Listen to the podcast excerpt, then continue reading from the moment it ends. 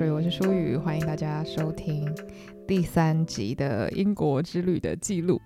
哇，我突然觉得好像这一周多过得非常非常的充实，我有超多东西要跟大家分享。不过我觉得我先从最重要的开始来讲好了。上次那一集我应该有先跟大家预告说，我会去珍奥斯汀《傲慢与偏见》二零零五年版本的拍摄地点嘛。那这个地方呢，五年前我来英国的时候就去了，它就是在 Chesterfield 那一站，然后大概搭个半个小时左右的公车吧，就是可以到的一个庄园。那个庄园的名字叫 Chatsworth House，然后据说就是珍奥斯汀也是以这个房子为灵感去创作出达西先生的家，也就是 Pemberley 这个庄园。所以我觉得真的是。非常非常的难得，就如果大家有来英国玩的话，然后又喜欢珍奥斯汀，一定要去拜访，因为它不只是出现在二零零五年的电影，它甚至就是珍奥斯汀本人的灵感来源。然后我觉得，就是大家在看二零零五年版本的那个电影的时候，一定会注意到，就是伊丽莎白原本其实是严正拒绝达西先生的嘛，因为他原本就很讨厌他，觉得说什么他的个性不好，然后又让他。自己没办法跟喜欢的人结婚嘛？可是当他真的跟亲戚一起到访达西先生的家的时候，就因为那时候有钱人的家是有点像博物馆，你可以去参观的。他看到那个庄园的时候，就瞬间就是扑哧一笑，那个表情就非常的耐人寻味。呃，可以解读成就是说，虽然他严正拒绝了这个人，但是当他看到这个人的你知道豪华大庄园的时候，突然有一种 我我我错过了什么，我拒绝了什么这样。然后我觉得，不管你去那个地方几次，你每一次看到那个 Chatsworth House 的时候，你真的会有一模一样的感觉，就是有一种哇，住在这种地方到底是什么样的感觉啊？也太漂亮了吧！我觉得，就是不讲那个房子本身有多大多宏伟，我觉得光是它外面那个花园，然后还有它那个草皮，还有那个就是长长的道路。哇，就是一看第一个人就是觉得真的太美丽、太清幽了。再来就是你完全可以直接看着那个场面，然后联想二零零五年那个电影的美好画面。我之前应该已经讲过大概八百次我多喜欢那部电影了，所以就在这边不赘述。可是如果有人还没有看过，或是你觉得你有一阵子没有复习的话，我真的非常推荐你，就是可以立刻赶快去串流平台看吧，因为。我觉得那部电影，它虽然被大家批评，就是说可能在服装啊，或是在呃讲话的仪态上面呢、啊，并没有非常符合史实，就是并没有非常的符合当时的男性女性应该要有的样子。可是我觉得它最让人津津乐道的地方，就是它的音乐跟摄影真的太美丽了，就是它整体的。氛围塑造的非常好，所以你每一次只要看那部片，都会有一种身心非常舒畅，然后被那个浪漫的氛围感动到很想哭，你知道吗？就是我真的觉得他要把珍奥斯汀小说的浪漫完全的抓出来，所以他可以让我完全忽略这部片的不完美啊！我真的非常非常喜欢，就是导演啊、编剧啊，然后反正就是所有的幕后人员以及演员们重新去诠释。这个作品的勇气，因为我相信，就是你用这种比较现代人的方式去诠释一个经典的时候，一定会面临到非常多的非议啊。所以我觉得，就是现在再回去看，我非常非常佩服他们，然后也很感谢他们把这个作品，你知道拍摄出来，可以把这么厉害的演员全部齐聚一堂，真的是非常非常不容易的。总之，就是在 Chesterfield 那边的时候，我们主要真的就是以那个大房子为主要的景点，这样子，我们就住在一个离公车站非常近的一个小旅馆，因为我们是去三天两夜，然后第一天我们就是晚上到，然后就在那边稍作休息，然后 晚上呢，我们先看了那个《傲慢与偏见》二零零五年，然后就在房间里疯狂尖叫啊，然后让自己的心情准备好，然后隔天我们就真的去了 Chatsworth House。可是那个地方啊，因为它其实是一个蛮著名的观光景点嘛，所以其实很多英国人也会去那边玩。然后刚好又是礼拜六，所以那边真的就是哇大塞车，三十分钟的路程，我们有没有搭了快一个小时。但后来到了之后呢，其实实际上里面也没有那么多人，所以逛起来是非常舒服。然后也因为礼拜六嘛，所以那边就是吃饭的地方，无论是餐厅还是那种可以随意做的自助餐，都非常非常多人。所以我们那时候就是逛完了房子，逛完了花园，我们就有一个突发奇想的想法。想说，哎，那不然我们隔天就再来一次好了，因为当天我们其实有买门票进去逛房子、逛花园，然后呃天气其实也不是很好，所以就很可惜。那隔天我们就想说，那我们就不要进去啊，我们就是直接在外面，就是因为它整个就是一大片草地跟花园，就是你就算不用进去外面的景点，外面的景色也是非常漂亮。所以隔天我们就是一样画葫芦，就是 搭了公车，然后呢，我们还预定了里面的餐厅，因为我五年前来的时候其实没有预定。餐厅，然后就可以直接走进去。可是你知道，你不预定的话，通常都是会被订满的。然后它餐厅很好的是，你就就算没有进去参观房子，你是可以直接走进去他的用餐区，吃他的自助餐啊，或者他的餐厅，就是你还是可以在那边享受非常漂亮的景色，就算只是为了吃饭也 OK 这样。所以其实老实说，为什么要跟大家讲这么大一串，就是因为如果你本身没有很想要去逛那个房子的话。我完全就是推荐你，就是搭着公车，然后去到 Chatsworth House。你不需要进去里面参观，你就是直接去他的，你知道卖吃的那个地方，看你是要吃比较高级的餐点，还是你想要吃简单的自助餐，还是想要喝杯咖啡，随便都可以。或是你甚至就买点冰淇淋，因为那边什么都有，就是买你自己想吃的，然后坐在那边，啊、有户外啊，有室内的地方，就像享受阳光，享受景色，而且重点就是。你如果不买票进去，你在外面的那个草地，就是跟那些吃草的羊一起 散步的话，你会发现那个房子远看更漂亮。因为有时候你知道，近看一些华丽的房子，你会有一点看不出来它整体的美在哪里。结果那一天我们就是二访的时候啊，我们在外面走动，发现哇，从比较远一点点的桥上看过去，那个景色是美到你真的下巴掉下来。我就突然想说。诶，为什么我之前都会一直买票进去啊？因为买票进去的话，就只能看到它的一些柱子啊，你知道，就是离那个房子太近了。你从远方看，真的哇，美到就是我拍了好几张照片，我都觉得可以当成桌布的那一种，就觉得真的是太幸福，太幸福了。然后，如果你是走这样子的行程的话，你甚至也可以在搭公车回去的路上去拜访一些小咖啡厅啊，散散步啊，然后再到市区晃一晃。虽然我觉得它的市区比较冷清一点，就主要都是一些。酒吧或是简单的小商店，这样就比较不是那么繁荣，所以我觉得如果大家真的有想要去 Chatsworth House 的话，你可以搞不好就两天。就如果你是一个疯狂粉丝的话，你第一天就是去逛房子里面，它里面有一些画作啊，然后也有一些很棒的艺术品。然后房子本身的装潢也都是非常的厉害，可以好好的参观，非常舒服。然后去逛它的花园，然后可能看看它的那个贩卖部有没有你喜欢的一些周边。那第二天的话，我觉得就是可以以外围为主，然后你也可以去那边享受一些好吃的食物，因为我觉得它那边的餐厅其实是很认真的，而且它的价格老实说不会非常的吓人，因为。很常，我们想到观光区啊，就会觉得，诶，它里面的餐厅都是来骗人的，你知道，就是食物不好吃，然后又卖的超级超级高价。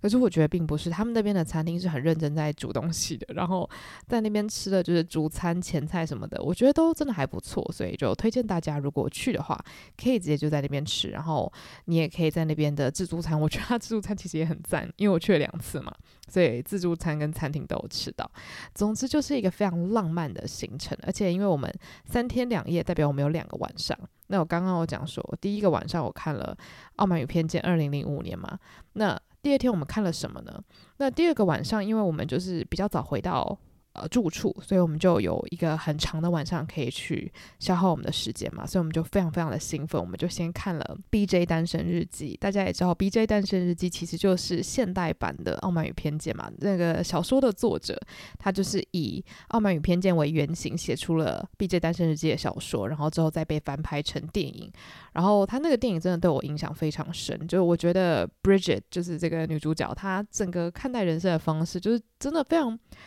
贴近我的内心，我不知道我第一次看这部电影的时候应该是高中吧，我就觉得我非常非常可以理解他的心情，我觉得很好笑，因为那时候我还跟他年纪差非常远。但总之就是我身边的很多朋友也都非常非常喜欢《B 站单身日记》这个电影系列，所以当然我们就是先看了那一部片，然后觉得说天啊，真的是太好看了，就是瑞尼奇维格真的是把 Bridget 这个角色揣摩的真的是惟妙惟肖，真的是太喜欢他那种就是又可爱又混乱。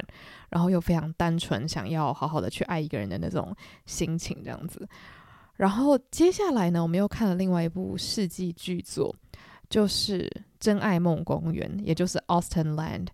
这部片我记得台湾好像看不到，就是在国外的 Netflix 是可以找到的，但台湾不知道为什么看不到。我真的非常非常的愤怒，因为这部片我真的不夸张，它是我心中大神片。它的神的原因就在于它完全的描绘出了一个迷妹所可以想象的最好的游乐园。我觉得它几乎就是有点到那种邪点的程度了，你知道吗？就是因为讨厌这部片的人就会觉得这部片真的是充满了烂笑话，然后粗制滥造啊，不知道在演什么鬼啊。但是喜欢的人啊，只要讲到这部片，那个眼睛就是会你知道笑得开花，就说哦，这部片真的太好看了。因为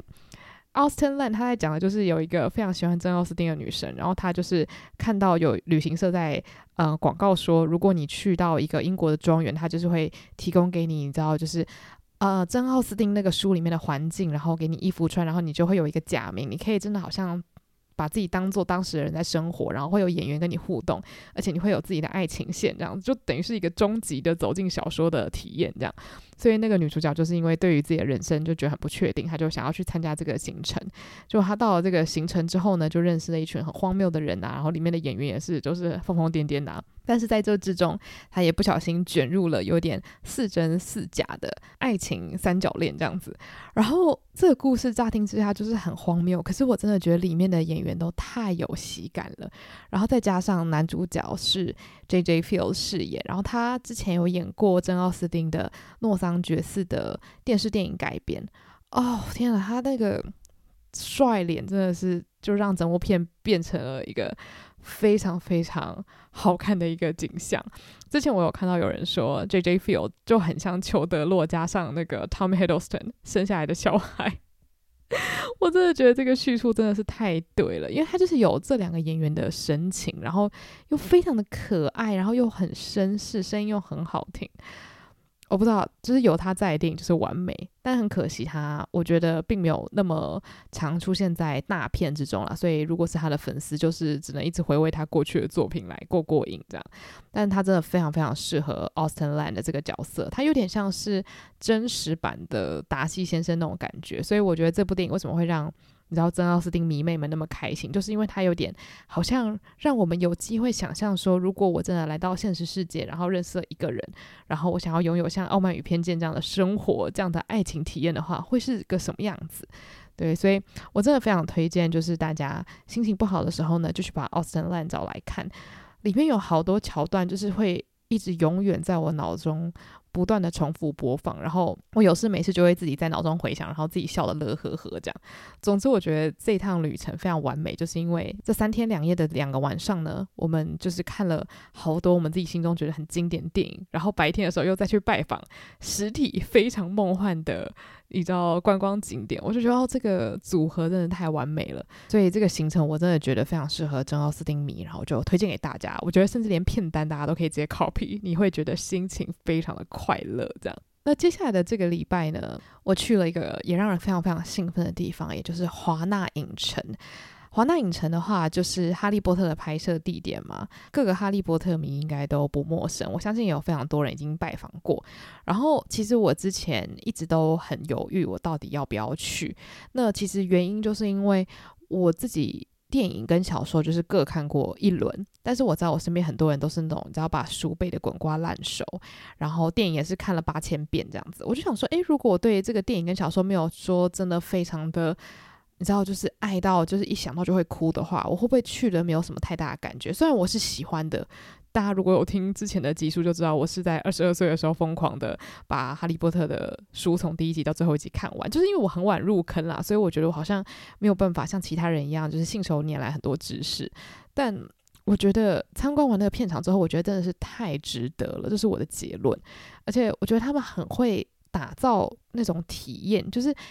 当你走进去那个片场之后，他就会让你先看一些展览。然后之后呢，就会开始跟你就是讲解说，等一下会发生什么事情，然后让你你知道在心理上有一个准备，就是说，哦，你等一下要进入到这个非常魔幻的巫师学校，这样。我觉得他们在帮你铺陈心情这上面非常非常的用心，以至于当你真的走进去那个片场的时候，你真的心里会有一种天呐，我好感谢我现在正站在这里，因为这个地方真的太魔幻了。就是虽然听起来真的很荒谬，但是当下你真的会有一种好像走到电影之中的感觉。并不是单纯看到电影场景，而是你真的有音乐、有氛围，你觉得你自己好像真的要成为霍格华兹的一员这样子。所以我觉得真的是以这个感受来说是非常无价的。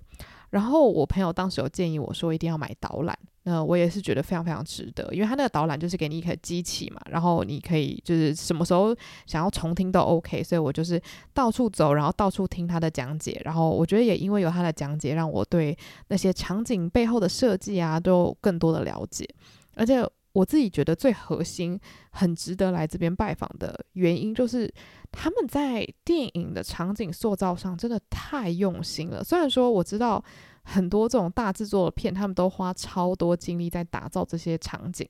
可是当我真的看到那些道具啊、那些雕塑啊、那些室内设计的时候，我还是就是有点没有办法相信说，说在一部电影里面出现十秒钟的场景，你们居然去找了顶尖的艺术家去打造这些这么精致的东西，然后我们甚至不记得他曾经出现在电影里面过。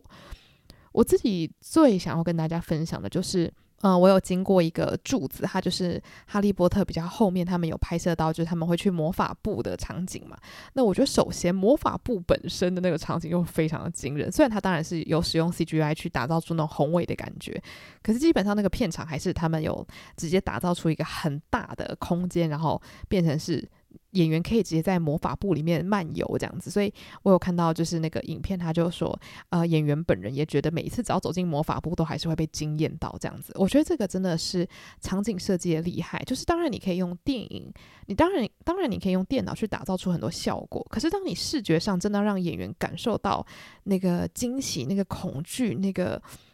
崇拜的时候呢，我觉得那个表情就是最真诚、最真实的，他们也会很有临场感。这样，那我自己最喜欢的就是在那个魔法部的场景，有一个柱子，那个柱子上面就是有刻魔法部的那个就是标志嘛，然后再来就下面有一堆的人，就是他就是刻说一堆很可怜的人，好像在扛着那个柱子这样子。那那个设计理念呢，就是因为魔法部他们觉得，呃，这个世界应该是由会魔法的人去统领嘛，然后麻瓜们呢就是在底下，你知道，就是当我们的下人做他们该做的事情，所以那个雕刻家他就是把这些受苦受难的人雕刻出来，然后他们就代表了麻瓜，然后魔法部就是压制他们，然后统领大家的一个概念。然后我就想说，天哪，这个艺术品真的超级超级精致。然后我记得我有看到里面的那个影片，就是好像是忘记哪一个制作团队的其中一个人，他们就说，哦，那那些艺术家就是现代罗丹。我就想说，天哪，你们。真的是好用心。然后，如果今天没有这个华纳片场的话，我可能一辈子都不知道这些艺术家有多么用心的在打造这些场景。所以，我自己认为，把这些场景留下来，让大家可以参观的用意，就是大家可以真正的去认识这些艺术家，他们在这些场景、他们这些道具上面投注了多少的心力。像是电影里面有出现的书啊。那些虚构的出版品啊，他们都有把它实体上做出来，真的是太精致、太有趣、太漂亮了。就觉得说，如果今天真的是一个对于场景设计啊非常有热忱的人，可以在这样子的地方工作，会不会晚上做梦都在笑？我不知道啦。但我就觉得看到这些东西的时候，会让我觉得心心中真的很饱满这样子。然后那边的。各种小角落都有很多惊喜，然后甚至还有一个户外区，可以去看到那个哈利波特小时候住的那个地方，然后还有那个。我不太确定，我有点忘记他们那些中文怎么讲。反正就是有那个什么骑士公车吗？啊，我有点忘记。反正就是那个可以穿梭在市区，但是可以随意缩缩小啊、放大那些公车啊。然后或者是荣恩的家，因为里面不是有一段就是荣恩的家被烧掉嘛？那他们其实烧掉的是一个很小的模型，这样他们就是在拍摄的时候比较方便。他们不是真的把一栋房子烧掉嘛？他们就是利用拍摄那个角度的，呃。技巧去让你觉得说好像是一个实际上的房子真的被烧掉，但其实你看到的时候，你会觉得很像来到小人国这样子。然后他们也是把那个房子的整个细节啊，巨细靡的把它做出来，所以在拍摄的时候呢，完全不会有让你觉得诶假假的或怎么样。那后来我有看到霍格华兹本人的算是迷你版吧，我自己也真的是觉得好惊人哦，因为他们真的是使用那个迷你版在做拍摄，所以。老实说，我看到的那个霍格华兹，就是电影里面的霍格华兹，诶，就是你，你知道这件事情有多么的神奇吗？因为我一直以为那个霍格华兹就是假的，就是他们用电他们用电脑做出来的，就实际上并不是，他们就是做了一个。非常迷你的霍格华兹，然后用拍摄的手法加上把人后置上去的方式，让你觉得说好像他们真的在一个你知道很古老的学校拍摄。我就觉得哇，电影制作真的是充满了好多好多惊喜哦。所以我觉得，就算你对哈利波特的电影不是非常熟悉，你大概略知一二，你也会在里面得到非常非常多的快乐。这样，所以。我真的觉得这个体验让我非常的惊奇，因为我本来其实是有一点怀疑，我到底会不会喜欢这个体验，会不会觉得说啊，好多东西我都有一点看不太懂啊，或者是不太记得这些东西出现在电影里面。但反而是我在看过这些东西之后，我会更想要重新的把《哈利波特》的第一集到最后一集慢慢复习，然后好好的去看。那些场景、那些道具是多么的精致，这样子。那其实，在看完《哈利波特》片场之后呢，我还有去看了音乐剧《Six》。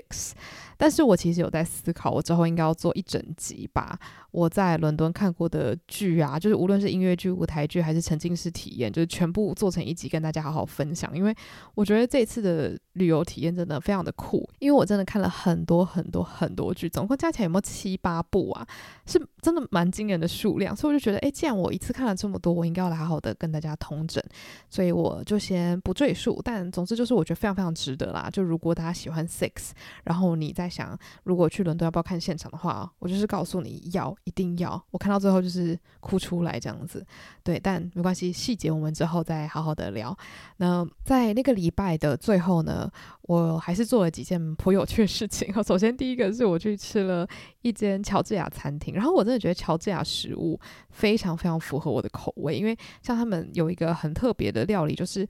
跟手差不多大的那种超大饺子，然后它一盘就是五个，你吃完你真的是会饱到爆炸。然后它里面就是那种汤汁非常的饱满，就有点像是小笼包，然后放大五倍的感觉啦。所以我觉得如果你是小笼包爱好者的话，你一定会疯掉啊，因为它那个饺子就是多知道一个不行。然后再来就是他们有一个类似像。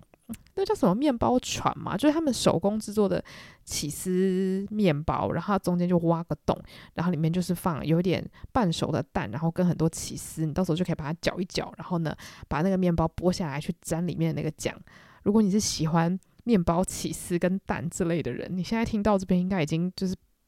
饿到一个爆炸了吧？真的好好吃哦，就是很适合大家一起分。但我觉得蛮可惜的是，在台湾好像没有办法吃到。乔治亚的料理，除非你去俄罗斯餐厅，要不然好像我自己是没有找到啦。但如果大家知道在台北哪里可以吃到的话，欢迎告诉我，因为我真的是非常想要，就是你知道三不五时就去吃乔治亚菜，因为我真的觉得太好吃了，就是食物都很单纯，然后非常符合我的喜好这样。然后啊、那个礼拜的最后的最后，真的是这一集的最后了，我去了英国的一个小镇叫 Rye R Y E。那个地方真的是非常的 Q，我觉得它很适合就是 one day trip。虽然说如果你在那边可以找一间非常古老的 Airbnb，然后住在那种有点中世纪那种房子的话，我觉得也会是一个非常美好的体验。但是如果你本身没有很想要在那边住的话，我觉得当天来回完全可以，因为它就是一个非常非常迷你的小镇，然后真的好像那种迷你小小童话世界哦。然后，其实你当下到的时候，你就会想说，诶，那这样不就一下就逛完了吗？就是那个呃有名的街道啊，或是它的那个教堂啊什么的晃一晃。但我觉得 Rye 很吸引人的地方，就是它的小店真的都是非常特别的小店。我几乎只有看到一间就是连锁书店，而且甚至连那间连锁书店，他们也把它打扮的，就是非常的不连锁。我是一进去看到它里面的商品，我才发现哦，原来是连锁书店这样子。它其他的店啊，真的都是我在其他地方完全没有看到的，连什么咖啡厅啊，然后例如说卖布料的啊，然后卖杯盘的啊，然后卖各种杂货小物的啊。所以我们后来在那边就是逛到疯掉，就是它的杯盘什么的都很 Q。虽然我最后是没有买。啦，因为我后来就是有发现，说我其实并没有那么 喜欢很小的杯子，就是我喜欢看漂亮的小杯子。可是我平常喝水、喝茶、喝咖啡，我喜欢很大的杯子，因为我就是贪心嘛，就是一次想要喝很多，所以我其实没有没有什么在用那种很小的茶杯。所以后来我仔细斟酌了一下，我觉得，诶，好吧，如果只是纯漂亮的话，我可能也还是不会用，所以后来我就没有买。但我的确在那边的书店就是逛疯掉，然后在那边的礼品店也是逛疯掉。就你知道，有时候逛街不是说你真的要买到什么，而是你就是去看看那边有什么样的东西，然后觉得说啊，原来这个地方的人喜欢在这些商品，这样我觉得有点像是认识一个地方。然后在那边你就可以看到各种不同、非常精致的呃古董杯盘啊，然后甚至我觉得他们的社区。紧密度应该是很强的，因为它可能就是会有当地的那种呃织毛线团体，他们就会在一个小区域卖他们织的毛毛，你就可以买这样就十磅，或者是说你可以看到他们就是社区可能会有人利用那种不要的窗帘把它做成托特包，然后你也可以买一个也才好像十磅以下吧，反正就也是非常的便宜，然后也很漂亮这样。虽然它的花色刚好不是我平常会背的，所以我就没有买，可是你光是看他们做那些商品，然后。到处走走逛逛，看二手衣呀、二手家具啊，那甚至是就是去一些诶小小的服饰店摸摸他们美丽的衣服什么的，都会觉得非常幸福，所以就意外的在那边花很多时间，然后。我们一到那边的时候，有去吃 cream tea，就简单吃个司康，喝个茶，也觉得啊，真的是非常的美好。因为我们去的那天虽然有强风特暴，真的是风把整个头发吹乱七八糟，可是因为那个太阳整个非常的强烈，就让我非常的快乐。因为我就是一个非常渴望太阳的人，然后就在那边到处走。吃完下午茶之后，其实我没有自己带便当，所以我们就坐在教堂的外面，然后吃着就我朋友他前一天就做好的，像是寿喜烧牛肉啊，然后饭啊，然后还有那个蔬菜这样子，我真的觉得太幸福了。因为